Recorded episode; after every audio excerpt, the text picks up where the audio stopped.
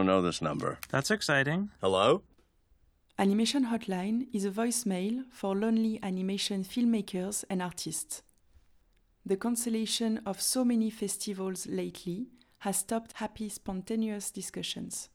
I wanted to hear and share news from the animation creators, giving them the opportunity to leave a message without any pressure.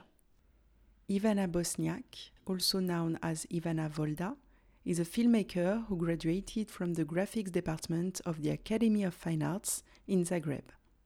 Her graduation film, Crossed Shield, was co directed with Lea Vilakovic. She also studied animation at the university in Volda, Norway. Since 2010, she has been working on lots of stop motion projects as a model maker, animator, and director. She works with her husband, Thomas Johnson, and they lately directed the delicate and subtle Imbued Life. Birute Sodeikaite asked for her news, so here is her message.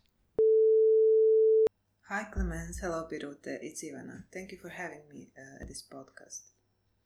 After we finished Elena project, we moved to Liverpool where we planned to stay only for a couple of months, but unfortunately, because of COVID, our tickets were cancelled a few times. Our original plan was to go to Croatia, but we had to stay in Liverpool till July.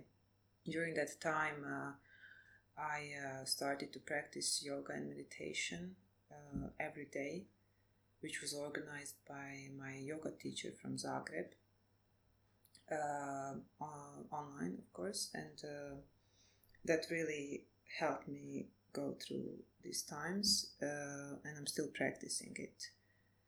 In this period, uh, we made a couple of uh, TED projects, which was uh, really fun, and I'm really enjoying doing that.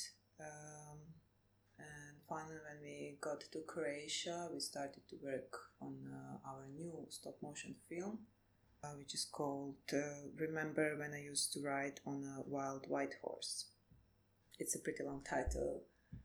While the other other films had quite short titles Simulacra and in Build Life, we decided to go with something different this time.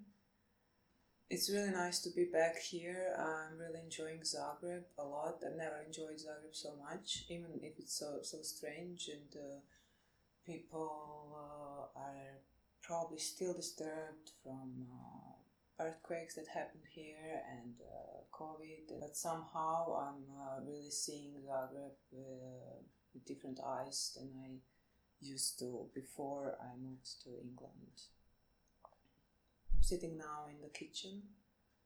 Uh, I have on a window some plants and uh, I'm looking at uh, some beautiful trees. It's foggy outside and cold, but inside it's very cozy and warm, and I'm drinking my green tea yeah uh, so we are in this uh, apartment where we kind of organized our space in the living room which is uh, our studio where we are making uh, this new film. It's almost uh, getting closer to the end so i think we have approximately month and a half to two months to finish the animation. And it's been really really nice journey for this film. We really put a lot of thought into the story. It was the hardest part really, but um, really enjoyed it and discovered uh, a lot of uh, interesting uh, thoughts uh, that were hiding in both of us, Thomas and myself. Um, with this project, I have somehow a feeling like uh, this film uh, almost existed within us always, and we are just trying to remember it so yeah uh, it's been a nice journey so uh, after we are we gonna finish this film i'm uh, going to work actually in uh, december i'm going to work in uh, ljubljana on one feature animated film which is like omnibus film in a co-production with uh, four countries and four different directors slovakia czechia france and slovenia. Slovenian director is my dear friend uh, leon vidmar so I'm super excited to be in Ljubljana and animated on that project. Ljubljana has very special place in my heart because uh, 10 years ago when we started to work on uh, our first stop motion film, uh, Simulacra, nobody was actually making silicon puppets here in, in Croatia. So we went to Ljubljana uh, to talk with uh, Žiga Leber, who was working puppets on uh, Spela Čadež film. And uh, he generously gave us all his, his knowledge and showed us how to make uh, silicon puppets.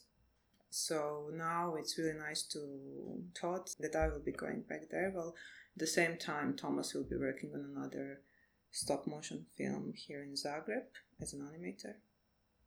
Uh, it will be strange to be separated for this. Uh, it will be only four months, but uh, it will be really strange since we are together for 10 years and we are working together uh, living together, and uh, yeah, we'll see. Um, but I hope uh, this separation will bring some new thoughts for a new project. Ljubljana is not uh, so far from Zagreb, so we'll be seeing each other every weekend. and the project will start in December, just when uh, Festival Animateka is starting. So that will be great to watch films uh, the first week being there and hopefully see friends uh, and uh, share thoughts. I miss festival really a lot. We've been to festival in Tallinn, which was the first edition. That was really great, where we visited uh, Nukufilm Studio and saw their production. But and, Animateka, uh, always have great memories from there. And there, uh, uh, I'm not sure when, but I think it was maybe in 2014 we met uh, Frederick Tremblay, who made films Dolls Don't Cry, and uh, I haven't really heard from him for I, I think that's a long time, and I really wonder what he's doing. So yeah, I would really like to hear from him. Um, thank you so much. Uh, enjoy, and I really hope to see you all very very soon. Bye.